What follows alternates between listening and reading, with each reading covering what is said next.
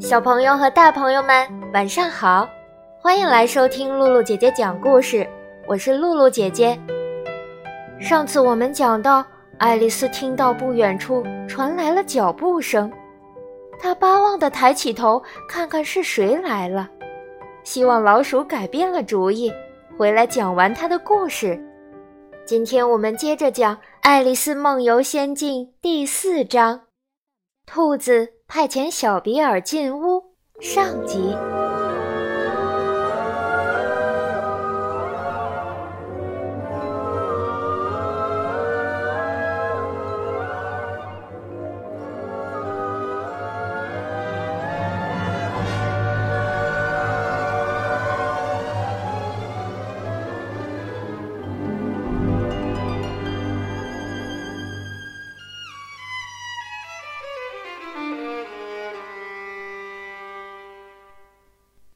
可是回来的并不是老鼠，原来是那只小白兔，又慢慢的走回来了。它在刚才走过的路上焦急的到处审视，好像在寻找什么东西。爱丽丝还听到它嘀嘀咕咕地说：“公爵夫人呀，公爵夫人，哎，我亲爱的小爪子呀，我的小胡子呀。”他一定会把我的头砍掉的，一定会，就像雪貂是雪貂那样千真万确。我是在哪儿弄掉的呢？爱丽丝马上猜到他在找那把扇子和那双羊皮手套，于是她也好奇地到处寻找，可是找不见。自从他在池塘里游荡以来，好像所有的东西都变了。那个有着玻璃桌子和小门的大厅也都不见了。不一会儿，当爱丽丝还在到处找的时候，兔子看见了她，并且生气地向她喊道：“玛丽安，你在外面干什么？马上回家给我拿一双手套和一把扇子来，赶快去！”爱丽丝吓得要命，顾不得去解释她的误会，赶快按她指的方向跑去了。他把我当成他的女仆了，他边跑边对自己说：“他以后发现我是谁，会多么惊奇呀！可是我最好还是帮他把手套和扇子拿回去，要是我能找到的话。”他说着，到了一幢整洁的小房子前，门上挂着一块明亮的黄铜小牌子，刻着“白兔先生”。他没有敲门就进去了，急忙往楼上跑，生怕碰上真的玛丽安。如果那样的话，他在找到手套和扇子之前，就会从这个小屋里被赶出来的。这真奇怪，爱丽丝对自己说：“给一只兔子跑腿，我看下一步就该轮到戴娜使唤我了。”于是，她就想象那种情景。爱丽丝小姐，快来我这儿，准备去散步了。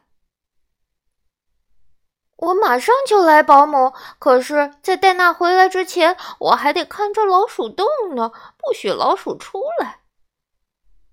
不过，假如戴娜像这样使唤人的话，他们不会让她继续待在家里了。这时，他已经走进了一间整洁的小房间里。靠窗子有张桌子，桌子上正像他希望的那样，有一把扇子和两三双很小的白羊羔皮手套。他拿起扇子和一双手套。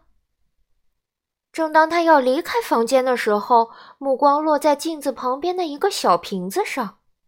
这一次，瓶子上没有“喝我”的标记。等他拔开瓶塞，就往嘴里倒。他想。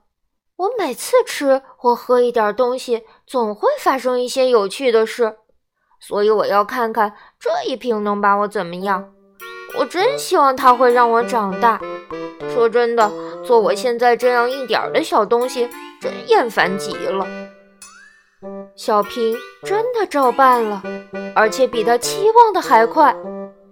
他还没喝到一半，头已经碰到天花板了，因此必须立即停止，不能再喝了，否则脖子要给折断了。爱丽丝赶紧扔掉瓶子，对自己说：“现在已经够了，不要再长了。可是，即使是现在这样，我也已经出不去了。哎呀，我别喝那么多就好了。唉，现在已经太迟了，它继续长呀长呀，再待一会儿就得跪在地板上了。”一分钟后，他必须躺下了，一只胳膊撑在地上，一只胳膊抱着头，可是还在长。这时只能把一只手臂伸出窗子，一只脚伸进烟囱，然后自语地说：“还长的话该怎么办呢？我会变成什么样子呢？”幸运的是，这只小魔术瓶的作用已经发挥完了，它不再长了。可是心里很不舒服，看来没有可能从这个房子里出去了。在家多舒服呀！可怜的爱丽丝想，在家里不会一会儿变大一会儿变小，而且不会被老鼠和兔子使唤。我希望不曾钻进这个兔子洞。可是，可是这种生活是那么离奇，我还会变成什么呢？读童话时，我总认为那种事情永远不会发生的，可现在自己却来到这童话世界了。应该写一本关于我的书，应该这样。当我长大了，要写一本。可我现在已经长大了呀。他又伤心地加了一句：“至少这儿已经没有让我再长的余地了。”可是。爱丽丝想：“我不会比现在的年龄更大了，这倒是一个安慰。我永远不会变成老太婆了。但是这样就得总是上学了，哎，这我可不情愿。”哎呀，你这个傻爱丽丝！她又回答自己。你在这儿怎么上学呢？哎呦，这间房子差点装不下你，哪里还有放书的地方呀？爱丽丝就这样继续说着，先装这个人，然后又装另一个人，就这样说了一大堆话。几分钟后，她听到门外有声音，才停止唠叨，去听那个声音。门外的声音究竟是谁的呢？欢迎小朋友们下次继续收听《爱丽丝梦游仙境》第四章《兔子派遣小比尔进屋》下集。